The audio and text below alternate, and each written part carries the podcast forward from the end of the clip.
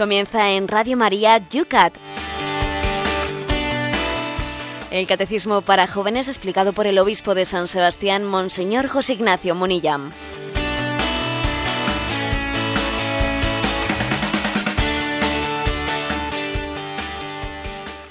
Muy buenos días a todos los amigos del Yucat, Radio María, una mañana más en sintonía con todos los que buscáis la formación a esta hora de la mañana.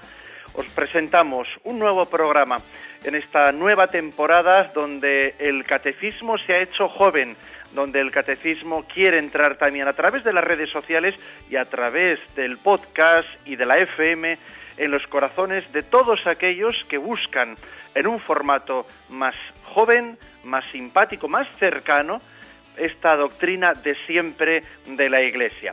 Hoy amanece en San Sebastián con 10 grados. ¿Cómo están las cosas por Madrid, Cristina? Pues en Madrid, hoy Padre Esteban, tenemos también 10 grados. ¿Y por Segovia? Pues por Segovia 8 grados. ¿eh? Vamos subiendo también la temperatura estos días. En una tanda de ejercicios tenemos a nuestro obispo, hoy José Ignacio, jueves, jueves sacerdotal, podíamos pedir a nuestros oyentes que recen por las vocaciones. Pues sí, eh, yo creo que, que una de las mm, obras de misericordia y una de las, de, de, los, de las formas de participar de una manera corresponsable con la Iglesia más importante es esta, ¿eh? rezar por las vocaciones sacerdotales, por la santificación de los llamados y para que el Señor llame a muchos más. Decir que los jueves, pues es un día especialmente adecuado para ello, porque los jueves es el día en el que la Iglesia recuerda la institución de la Eucaristía y junto con la institución de la Eucaristía la del sacerdocio. Por eso qué bueno sería que, bueno, pues dentro de nuestro hábito de relación con el Señor incluyésemos los jueves una una intención especial de ofrecimiento del día, de ofrecimiento de nuestros sacrificios, de oración explícita por los, por los sacerdotes y por las vocaciones sacerdotales. Pues nos lo apuntamos no solo en la agenda, sino en la cabeza y en el corazón, y nos llevamos y pedimos por ese aumento de vocaciones que tanto necesita nuestra Iglesia, para el bien de las almas, para el bien de la Iglesia. Vamos adelante, comienza un día más el programa. Y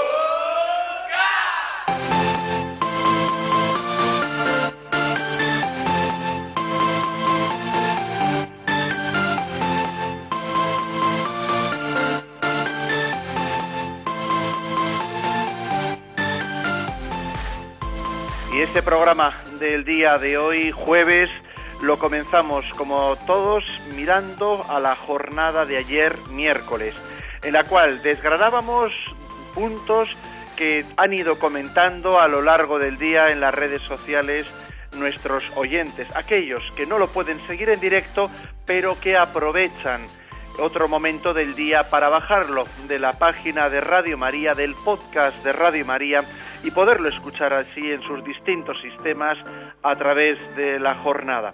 Después ellos entran en las redes sociales y también hacen sus preguntas.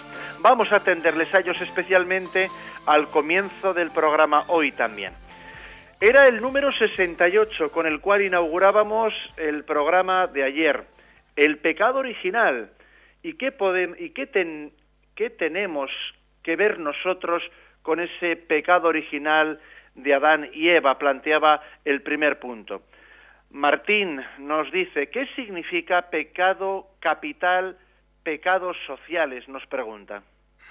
Bueno, eh, son dos conceptos que lógicamente están relacionados con el pecado original, pero que tienen su, eh, su, autonomía propia. Pecado capital es aquel que está en la raíz de otros pecados.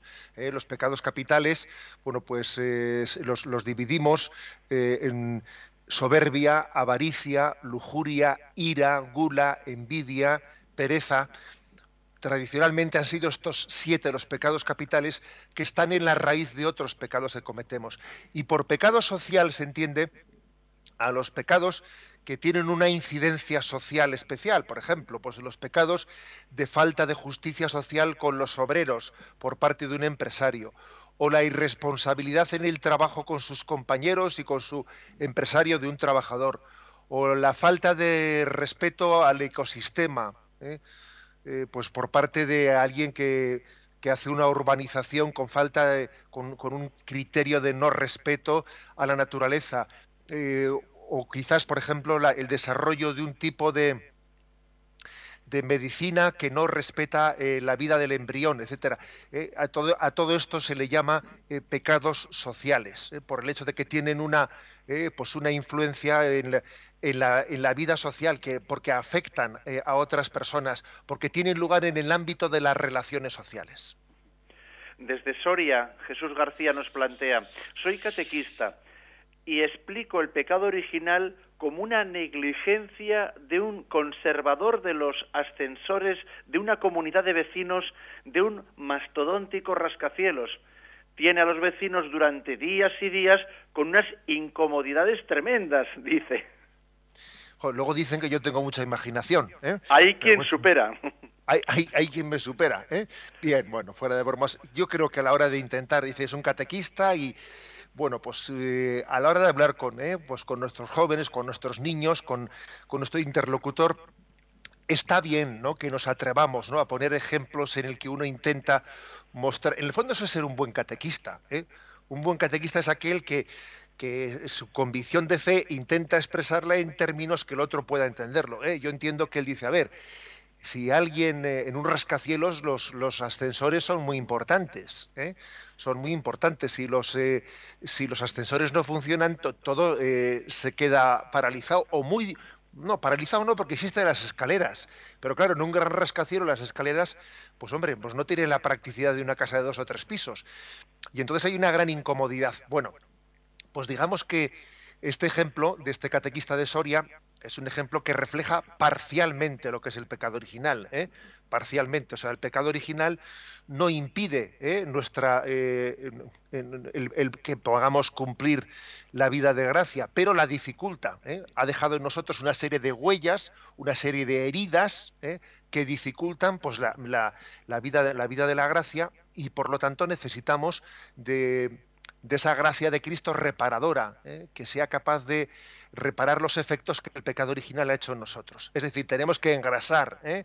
engrasar y reparar el ascensor para que, para que la vida, la vida de gracia sea, sea más sencilla, sea, sea más connatural con, con nosotros una graciosa, José Ignacio. Ayer en la catequista, en la catequesis de mi parroquia, hablando de catequistas, lo que tenemos que hacer y lo bien que lo pasamos y lo que de vez en cuando nos reímos. Estábamos hablando de los amigos de Jesús y saltan, están dando nombres del grupo de los apóstoles. Una dice Santiago, le dice, no, Santiago Bernabéu, le, corrige otra cría. Estuvo divertidísimo, divertidísimo. Punto 69, que explicábamos también ayer. ¿Estamos obligados a pecar por el pecado original?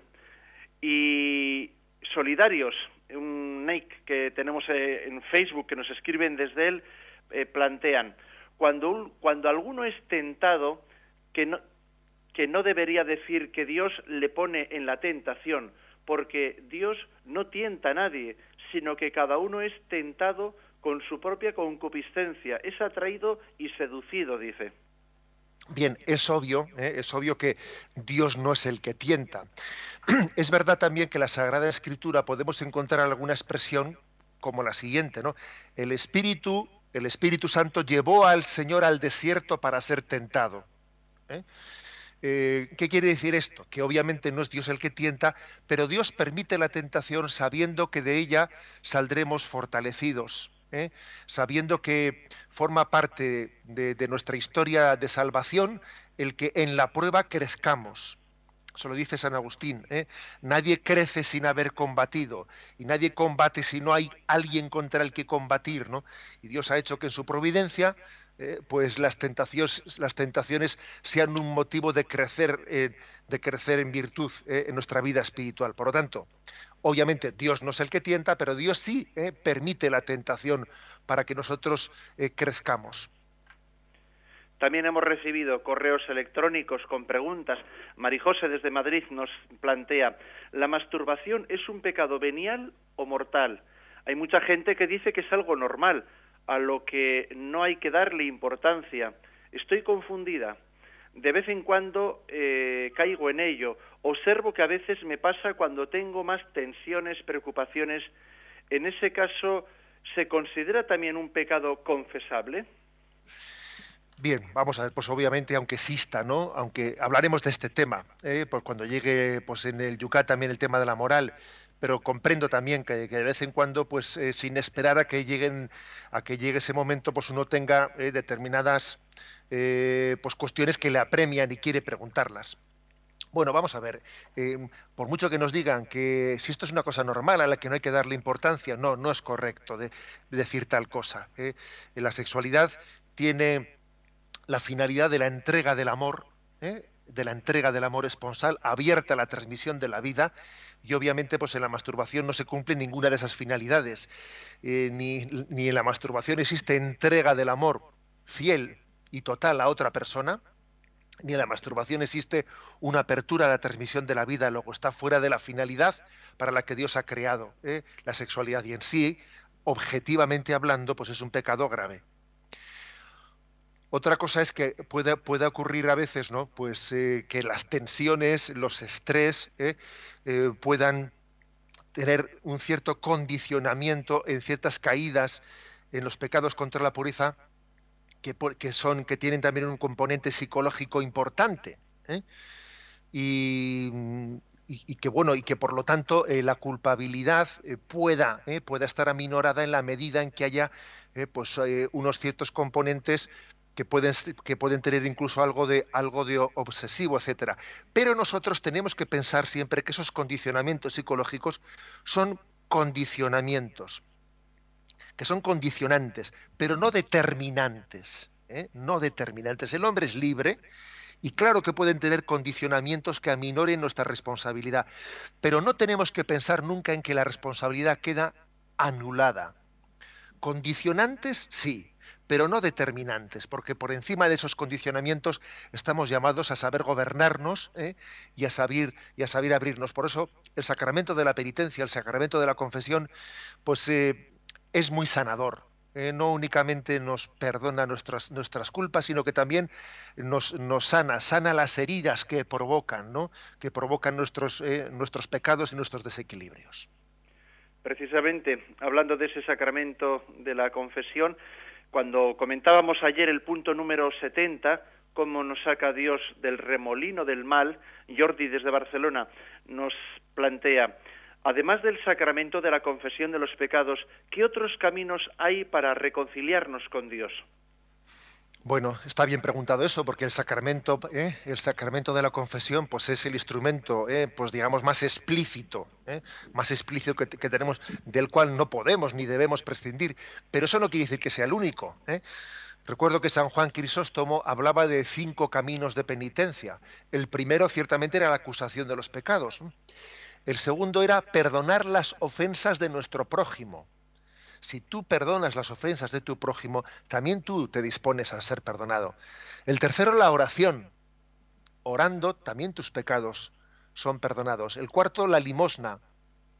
El quinto, la humildad. ¿Mm? Entonces, San Juan Crisóstomo hablaba de cinco caminos de penitencia. Acusación de los pecados. Segundo, perdonar las ofensas del prójimo. Tercero, la oración. Cuarto, la limosna. Quinto, la humildad. Y la conclusión es que hay que sumarlos todos. ¿eh? Hay que sumarlos y precisamente, pues para poder hacer mejor otros, también hay que completar ¿eh? nuestro camino de penitencia. Y de Barcelona nos vamos para terminar a Bilbao. Allí está Mirenchu y en Facebook nos dice, en un devocionario que tengo en casa, habla de la reparación al corazón de Jesús por todos los pecados cometidos. ¿Me podría explicar en qué consiste esto? Pues sí, me imagino que, me imagino que tendrá un, devocionario mm, del corazón de Jesús, ¿eh? y dentro de la devoción al corazón de Jesús se suele hablar, ¿no? Forma parte de la tradición de la Iglesia de, la reparación. ¿Qué quiere decir? Bueno, la reparación es como una llamada personal que el Señor mm, nos puede hacer en nuestra vida. Ojalá, ¿no? La tuviésemos todos. Una llamada a, compartir el sufrimiento de Cristo por el pecado del mundo. Al Señor le duele el pecado del mundo. Al Señor le duele. El Señor no, no, no pensemos que es un, Dios frío, que como Dios es infinito, a Dios no le afectan las cosas. No.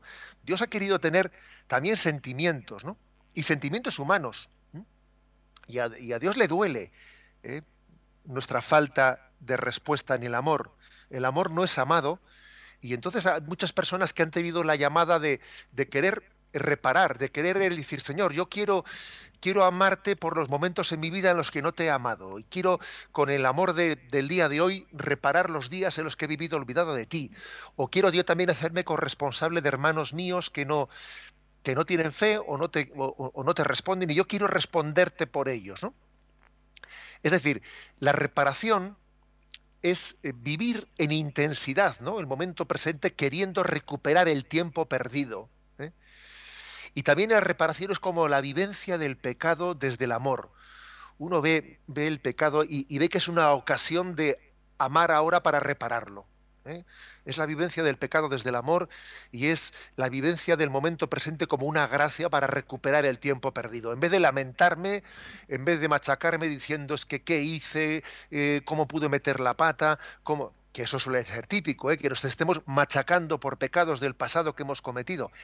Y si dejamos de machacarnos y en vez de eso vivimos el momento presente en reparación, intentando amar, por, lo que no he amado, intentando recuperar el tiempo perdido, ¿no nos iría mejor? Son las 8 y 17 minutos. 7 y 17 minutos para nuestros amigos de las Islas Canarias. Planteamos el tema de hoy en el Yucat de Radio María.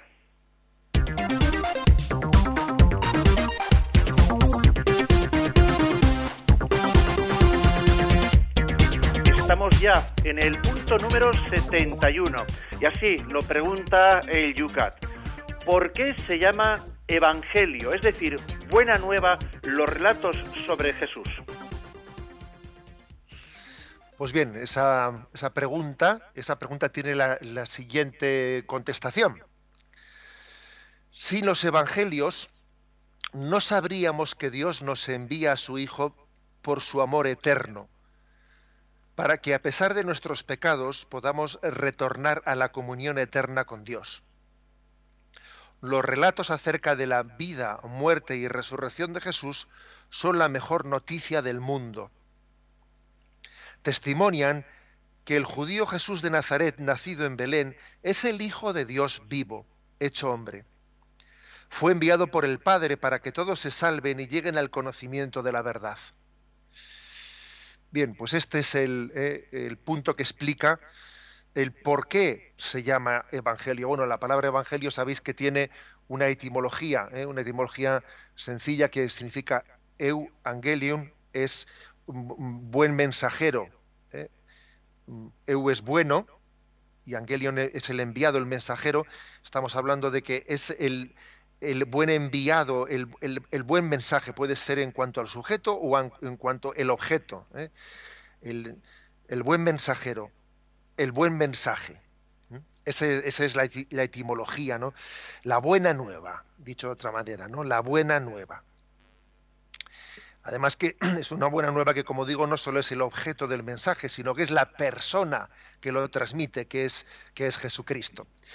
Eh, lo, que, lo que queremos decir, ¿no? En primer lugar, ¿no? Con, respecto a ello es que San Agustín tenía una, una expresión muy potente en uno de sus sermones, en el sermón 84, si no me equivoco, decía él, el Evangelio es la boca de Jesucristo.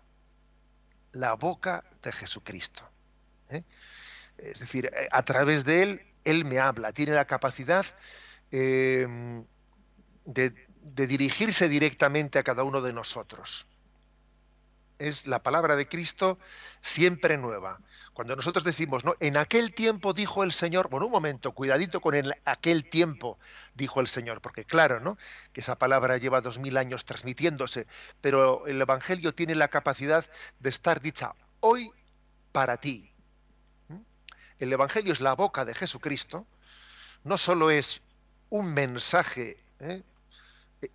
Permitidme la expresión, enlatado, como si ya estuviese, no, en lata, no, no, no, no. Es la boca que me habla hoy, aquí y ahora. ¿eh?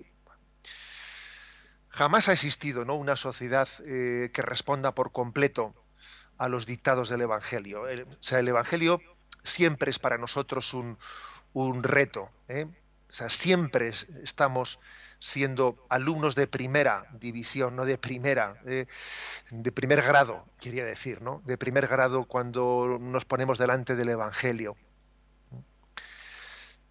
Pero tenemos que tener la, plena fe en que el Evangelio de Jesucristo es la única levadura capaz de transformar pues, una masa inerte de un mundo viejo y egoísta como el nuestro, como Occidente. Este mundo, esta alma vieja de Occidente o del mundo materialista, solo la puede cambiar el Evangelio. ¿eh? Algunos dirán que esto es utopía, ¿eh? pero yo creo que nosotros entendemos que el Evangelio es la máxima utopía y el máximo realismo. En el Evangelio se, se identifica en utopía y realismo, porque es que lo que para mí es una utopía, algo difícilmente alcanzable, para Dios es verdad. Y la gracia de Dios lo puede todo. ¿eh? Por eso digamos que, que es tan, ¿eh? digamos, eh, tan elevado como sencillo el Evangelio. Elevado como sencillo. Bueno, em, ¿y cómo acercarse al Evangelio? ¿Cómo leer el Evangelio? ¿Mm? Porque claro, uno podría decir, bueno, pero hay distintas lecturas del Evangelio. Pues hombre, hay una cosa que es muy clara.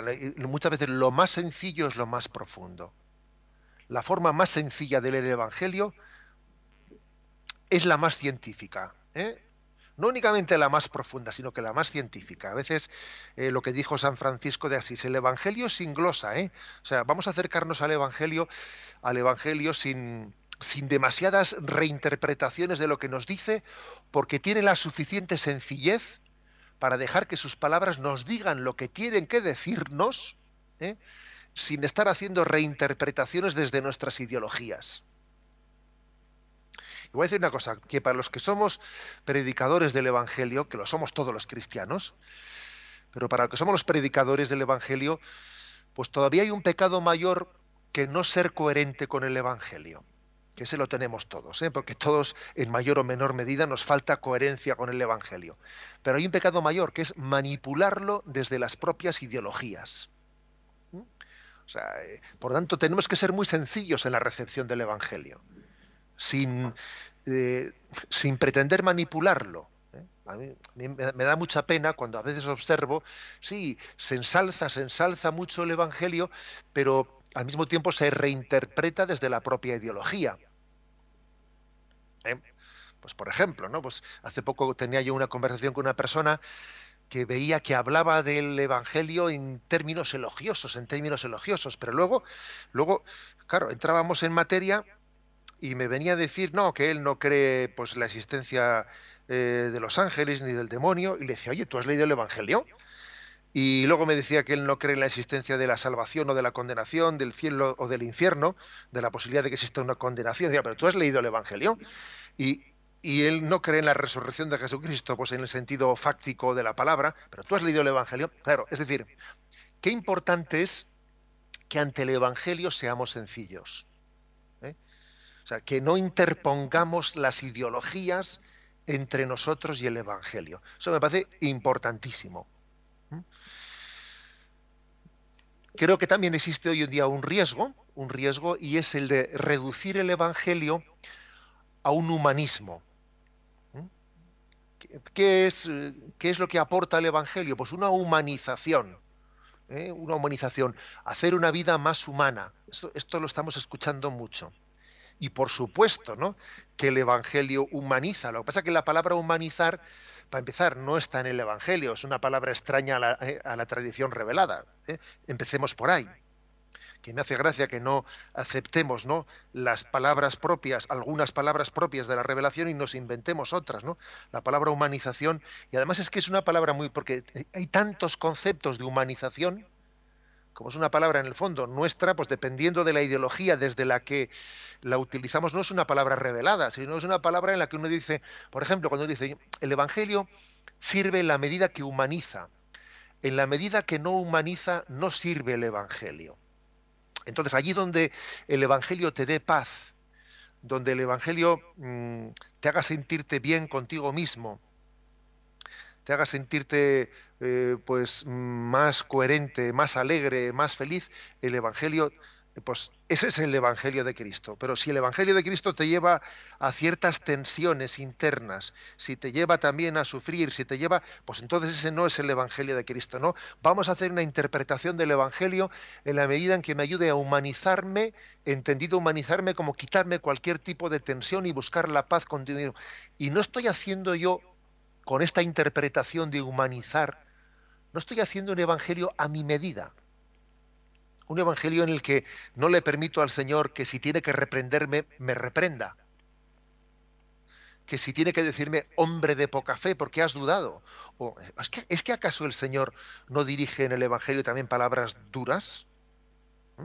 ¿Es que acaso nuestra madre, nuestro padre, eh, ejercitando su amor de paternidad y maternidad, no nos pega eh, también un capón cuando tiene que pegárnoslo?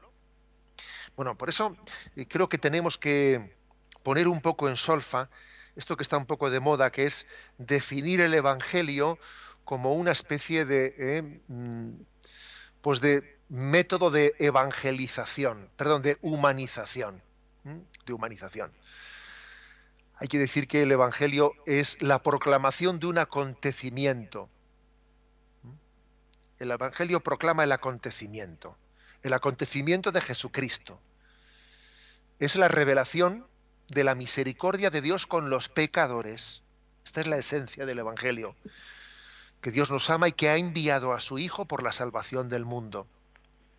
Que Jesús es el, Hijo único enviado por la salvación del mundo. Em, puede parecer obvio, ¿verdad? Pero me parece que, esto es muy importante. El Evangelio es, por lo tanto, el anuncio de un acontecimiento. ¿Y cuál es el acontecimiento?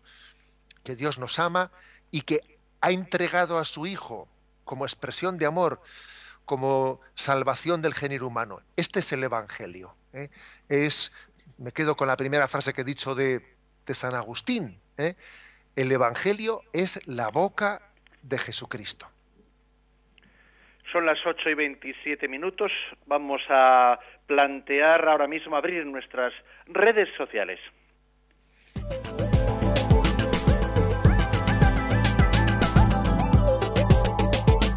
La fórmula de participar ya lo sabéis, a través del Twitter arroba obispo munilla, también en Facebook, en la página donde os estamos haciendo estas preguntas, Yucat Radio María, el correo electrónico yucat arroba radiomaria.es y también tenéis el teléfono que ya atiende Cristina 91 153 85 50.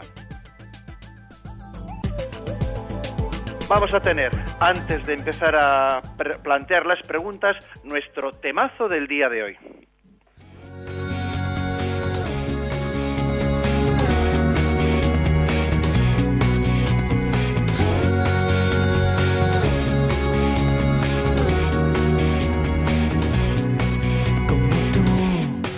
No hay igual, y por eso levantamos tu nombre en alto porque tú eres dueño de la vida que hoy tenemos. Y por eso te adoramos y jamás te dejaremos. Y hoy sentimos tu presencia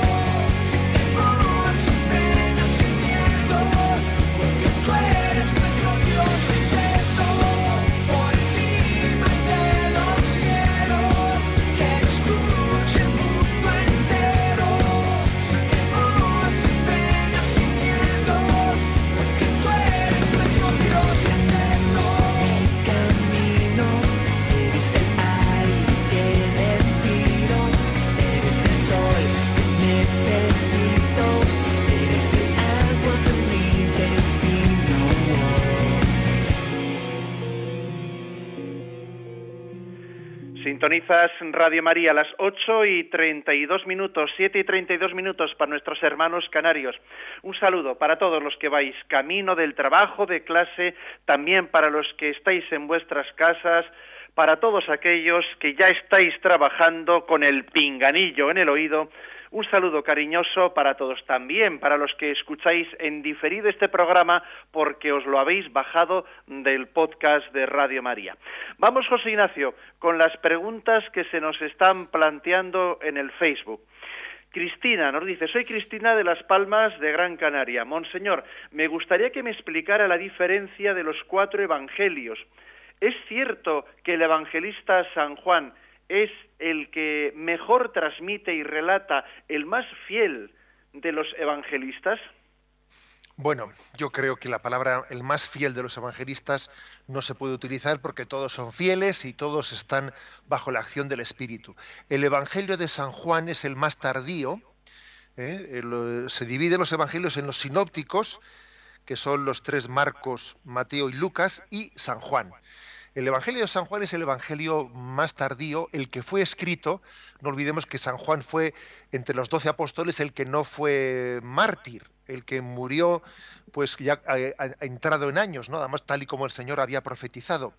Y, eh, y el autor del Evangelio de San Juan, él pudo ya haber leído los demás evangelios, con lo cual él tiende, él tiende a hacer ya un evangelio que ya, eh, digamos que hace más mm, teología, reflexiona más, ¿eh?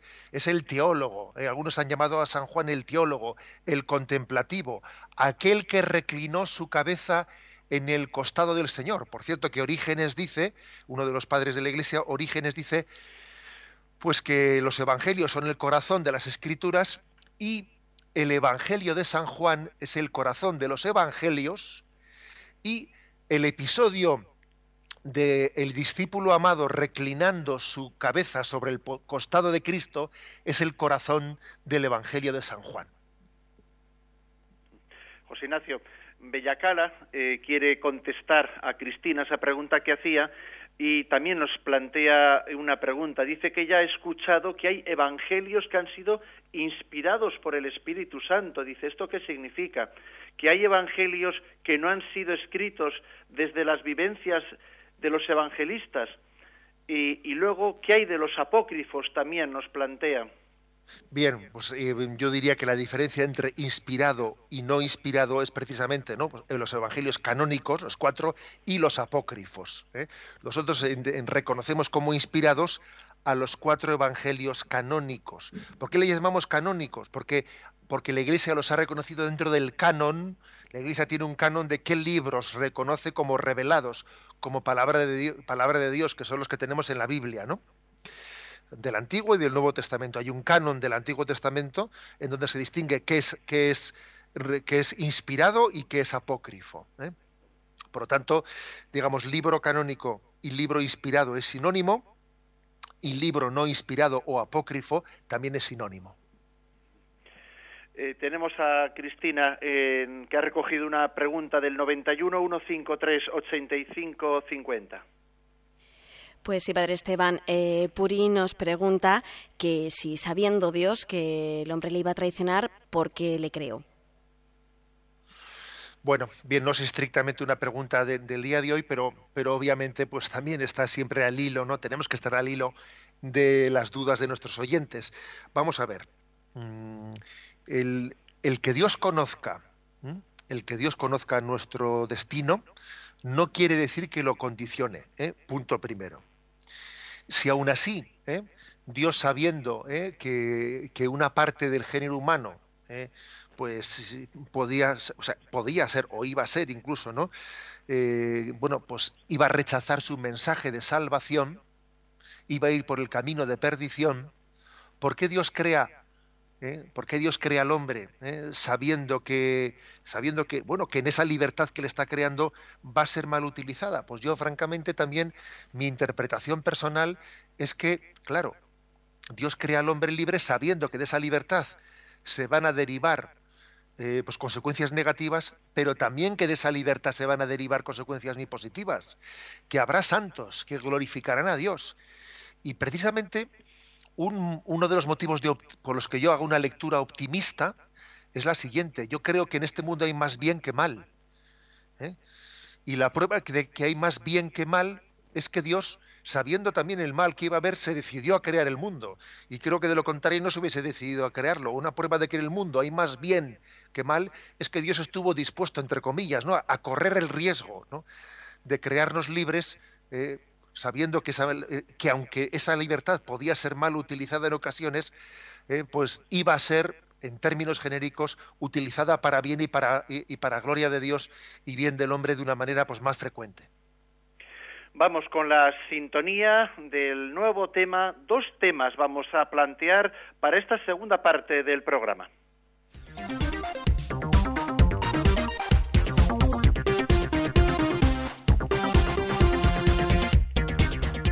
El punto siguiente, el punto 72, mm, pregunta muy sencilla. ¿Qué significa el nombre de Jesús? Y el punto 73, el siguiente, ¿por qué se da a Jesús el título de Cristo? Bien, vamos por el primero. ¿Qué significa el nombre de Jesús? Jesús en hebreo significa Dios salva. En los Hechos de los Apóstoles dice San Pedro, bajo el cielo no se ha dado a los hombres otro nombre que el que por el que debemos debamos salvarnos. Todos los misioneros en el fondo llevaron a los hombres esta noticia. Y el siguiente punto, el 73, ¿por qué se le da a Jesús el título de Cristo? En la fórmula Jesús es el Cristo se expresa el núcleo de la fe cristiana. Jesús, el sencillo hijo del carpintero de Nazaret, es el Mesías esperado y el Salvador. Tanto la palabra griega Christos como la, hebrea Mesías significan ungido. En Israel er- eran ungidos reyes, sacerdotes y profetas. Los apóstoles experimentaron que Jesús está ungido con la fuerza del Espíritu Santo. Por Cristo nos llamamos cristianos como expresión de nuestra alta vocación. Bien, eh, la palabra Jesús en hebreo, eh, en hebreo significa Dios salva. El, significado de una palabra eh, que para nosotros, bueno, pues a veces es una mera curiosidad en el mundo hebreo, en el mundo del Señor, pues eh, tiene una gran importancia el nombre, porque está es expresión expresión de una vocación con la que Dios le ha, que Dios le ha dado a esa persona. Ponerle un nombre es recordar la vocación que ha recibido de Dios. Eh, nosotros tendemos hoy en día a poner nombres, vamos, sencillamente porque nos suene bien la palabra. Ah, mira, me suena bien esta palabra. O yo que sé, vi una, eh, vi una, una telenovela una telenovela y me cayó simpática tal protagonista que se llamaba así y le voy a llamar así a mi hijo. O sea, somos, vamos a reconocerlo, somos bastante superficiales. ¿eh? Pero en el mundo bíblico el nombre es, es el significado de la vocación que Dios ha dado a una persona. Entonces, eh, entonces no es baladí, ¿no?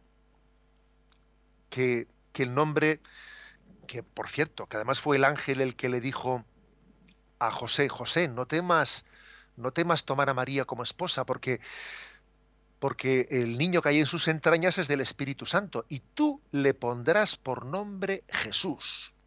Tú le pondrás por nombre Jesús. Es decir, Dios quiso que ese niño tuviese ese nombre, Jesús es un nombre revelado. Está revelado que le llamas Jesús. Porque es que significa Jesús. Dios salva. Jesús es salvador. Jesús es salvador. ¿eh? Por eso no hay cosa más contraria al sentido cristiano que que el hombre se sienta autosuficiente y no necesitado de salvación. ¿eh? La imagen de un hombre autosuficiente, ¿no? Yo me autorredimo, me autorredimo. Yo no necesito que nadie venga a salvarme, ¿no? En el fondo no hay actitud más anticristiana que esta. No hay otro nombre bajo el cielo y la tierra en el que podamos ser salvados. ¿eh? No hay otro nombre. El nombre, eh, el nombre en el que podamos recibir la salvación es el de Jesús. Incluso, fijaros, eso no quiere decir que solo los cristianos vayan a poder salvarse. ¿eh? Lo dice el Concilio Vaticano II, que, que cada uno será juzgado por aquello que en su conciencia ha conocido como verdad. Un musulmán podrá salvarse, un hindú podrá salvarse, incluso un ateo, alguien que no, que no conoce la existencia de Dios, podrá salvarse. Y el Concilio Vaticano II dice sí, podrá salvarse porque Dios le juzgará eh, por aquello que en la, eh, por la fidelidad que ha tenido a aquello que en su conciencia ha conocido como verdad. Pero eso no quiere decir que la salvación eh, sea subjetiva, no, no, es Cristo quien salva. Y ese musulmán y ese hindú o ese ateo, cuando se presente delante de Dios y Dios le diga, has sido fiel a lo que en tu conciencia conociste como verdad, y sábete que es Cristo tu Salvador, y sábete que aunque tú no conociste a Jesucristo, Cristo ha sido tu Salvador. Su sangre derramada en la cruz ella ha sido la que te ha salvado. Por eso Cristo es salvador de todos, no solo de los cristianos, también de, los que no lo son. ¿eh? Y lo importante es que ojalá no la evangelización pueda llegar ¿no? a, a, que todo el mundo conozca quién es su Salvador, que es Jesucristo. Bien, en segundo lugar, la segunda pregunta da un paso más. Bueno, uno, es en la palabra Jesús. Eh, por cierto, eh, que, que conozco personas eh, que suelen hacer la, la, devoción de los nombres de Jesús, que es una devoción medieval muy antigua en la Iglesia, los nombres de Jesús. Eh, existe devocionarios que tienen, podéis buscarlos, no, no, es difícil buscarlos, o si en, en, Internet también tecleáis los nombres de Jesús, ver con qué nombres se le llama a Jesús ¿no? en la Sagrada Escritura. Es hermoso, para enamor, enamorarnos más del nombre de Jesús. Bien, pues el siguiente punto, el 73, pasa ¿eh? a explicarnos del nombre de Jesús al de Cristo, el título Cristo. ¿eh? Bien, la palabra Cristo ¿eh? significa, es, una palabra griega, traducción de la palabra hebrea Mesías.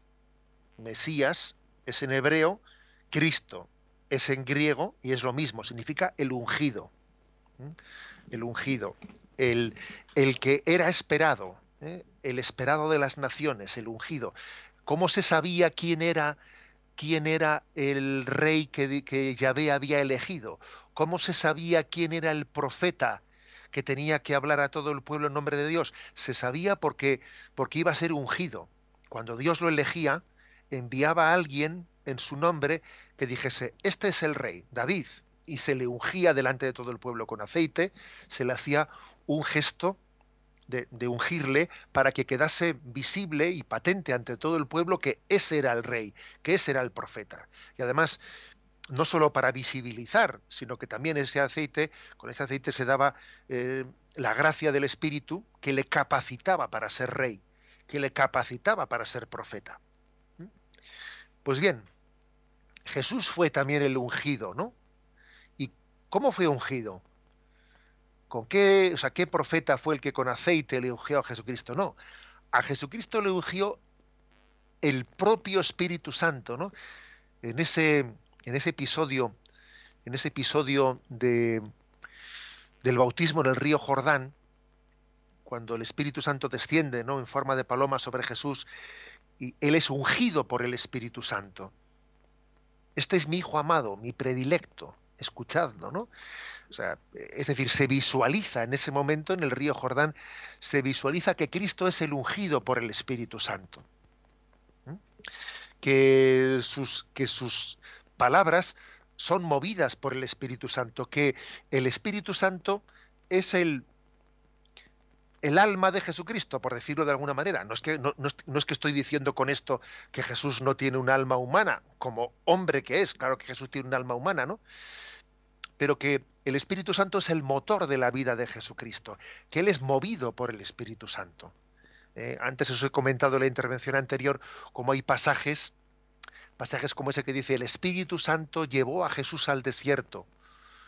Jesús, movido por el Espíritu Santo, dijo, Padre, te doy gracias porque estas cosas se las ocultas a sabios inteligentes. Es curioso, ¿no?, observar los pasajes en los que se dice que el Espíritu Santo movió a Jesús a... Era, él era, ¿no?, el motor de la... Por eso, por eso Él es el Cristo. Por eso Él es el Cristo. ¿eh? Porque es el- ungido por la gracia del Espíritu Santo de estas, de estas dos palabras, una Jesús y otra Cristo, se, a la hora de componerlas a las dos viene el nombre de Jesucristo. Al Señor podemos llamarle indistintamente Jesús, Cristo, Jesucristo. Creo que es importante, yo por aconsejo combinarlas, combinarlas todas. ¿eh? Quizás, la, quizás la palabra Jesús remarca más ¿eh? la humanidad de Jesucristo, la palabra Cristo remarca más su divinidad, ¿no? la unción del, del Espíritu.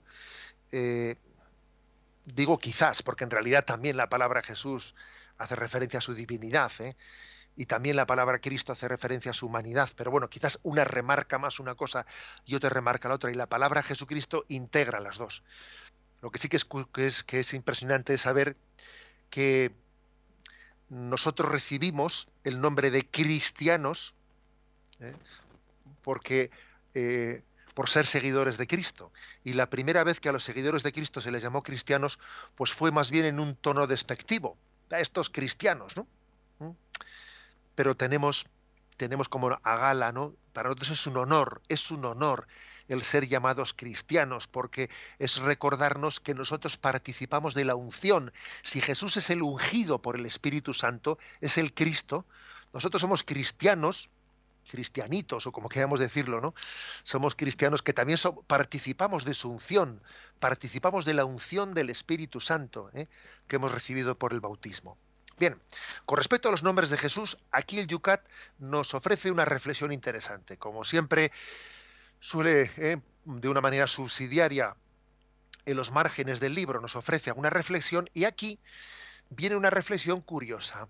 eh, y es que eh, para entender más ¿no? el significado del nombre de Jesús, aquí el Yucat nos recuerda cómo en las catacumbas romanas eh, de los primeros siglos, los cristianos para mm, identificarse solían ilustrar pues sus tumbas eh, con la figura de un pez.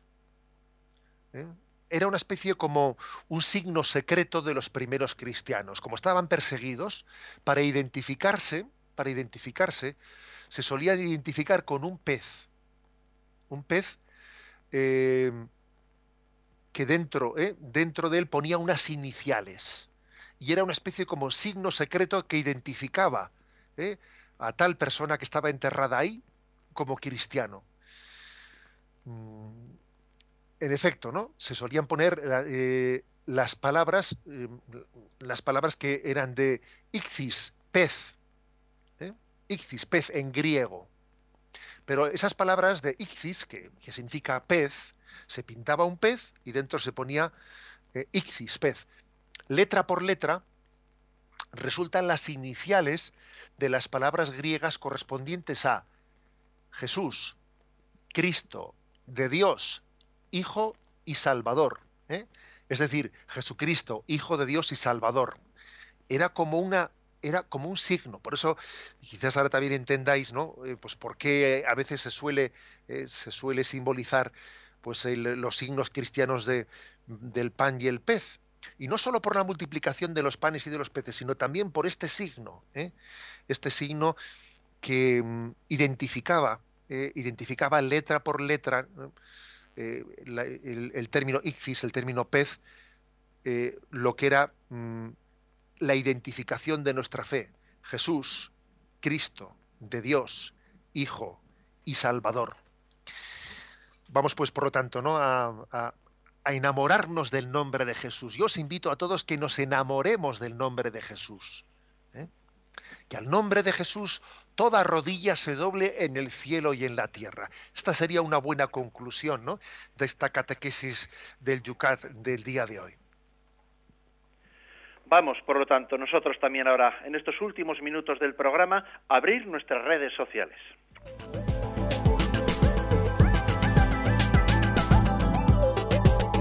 Ya sabéis la fórmula de participar. En Twitter, obispo, arroba obispo munilla.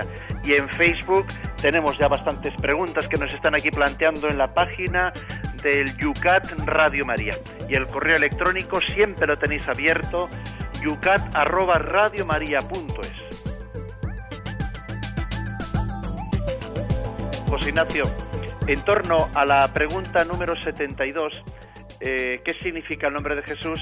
En Facebook se ha mm, hecho una pregunta, la hacía Rafi, hablando de, bueno, si se dice que es Jesús, pero también se le, no se dijo en Mateo 1.23 que se le, su nombre sería Emanuel, eh, y que preguntan qué significa, digamos, ese, ese doble nombre o por qué se anunciaba uno y se le pone otro.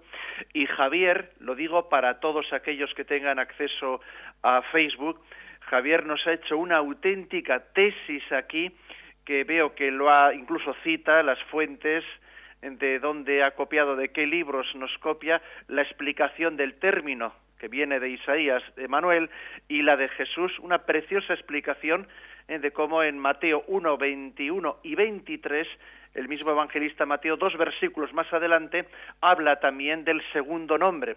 Una explicación que, eh, bueno, pues invito a todos los que tengan, ahora mismo no tenemos tiempo ni a leerla, pero que participen en ello. Y también, a ver, una pregunta, eh, no es el nombre de Jesús, pero aprovechan eso para preguntar si está bien identificado, dice Elvira, cristiano católico. ¿Está bien expresado esto? Hay católicos que solo dicen que son cristianos, se avergüenzan de ser católicos. ¿Qué significa la palabra católico apostólico romano? Bueno, eh, son dos cuestiones distintas, aunque sea brevemente, comenzando por esto último. ¿eh? Eh, la palabra católico significa universal. Es decir, el, cor- el corazón de Cristo es universal, es el corazón misionero. ¿eh? El corazón misionero. Eh, ¿Existe el riesgo de avergonzarse de decir que uno es católico y quedarse únicamente con el término cristiano? Pues yo sospecho que en algunos ambientes sí. ¿eh? Quizás por una cierta influencia protestante o por una falta de conciencia de la tradición católica, yo sospecho que en ciertos ambientes puede existir tal cosa. ¿eh?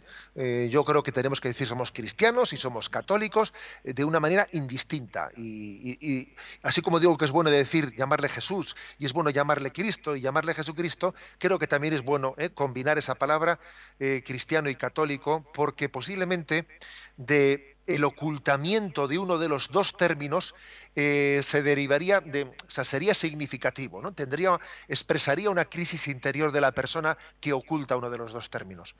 Con respecto a la primero, pues sí es cierto. ¿eh? Aquí tenemos oyentes espabilados, y igual que Mateo 1.21 dice, dará a luz un hijo, y tú le pondrás por nombre Jesús, le dice a José, porque él salvará a su pueblo de sus pecados. Y luego dice, todo esto sucedió para que se cumpliese lo que había dicho el Señor por medio del profeta. Mirad, la Virgen concebirá y dará a luz un, hijo y le pondrá por nombre Emmanuel, que significa Dios con nosotros. Pero bueno, ¿no habíamos dicho dos versículos más atrás que sería el nombre de Jesús? ¿Por qué dice, se cumplirá la profecía de que será Emmanuel, Dios con nosotros? Anda, si se está contradiciendo además en dos versículos. ¿eh? No, no hay contradicción. Lo que ocurre es que, es que precisamente volvemos al mundo hebreo ¿eh? y a y, a la utilización que ellos tenían del nombre como no tanto en el, sentido material terminológico del término, sino expresión de la vocación interior de la persona. ¿eh? O sea, en el concepto hebreo de nombre como expresión de la vocación, Jesús y Emmanuel son sinónimos, porque el primero significa Dios salva, y el segundo significa Dios con nosotros. ¿Y qué hace Dios con nosotros sino salvarnos?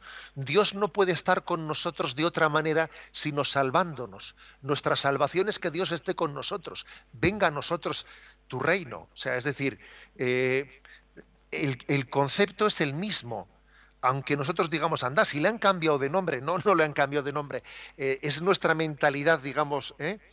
Occidental la que, eh, la que interpreta que hay un cambiazo de nombre de Jesús por Emanuel, no, pero en la mentalidad bíblica, en la mentalidad hebrea, no hay ningún cambiazo de nombre, es el mismo.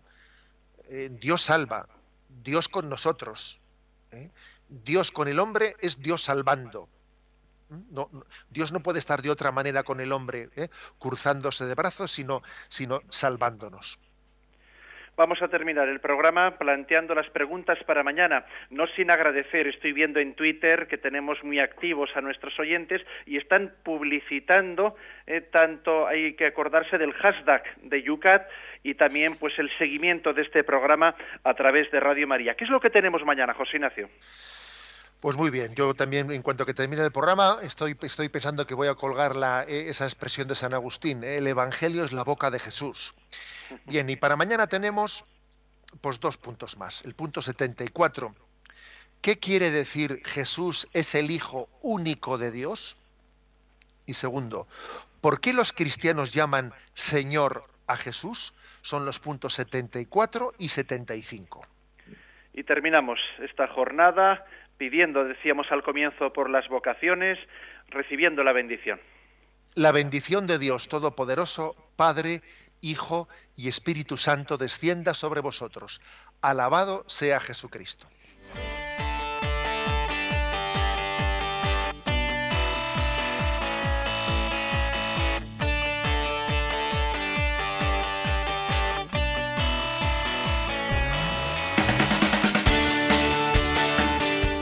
Han escuchado en Radio María Yucat. El Catecismo para Jóvenes explicado por el Obispo de San Sebastián, Monseñor José Ignacio Monilla.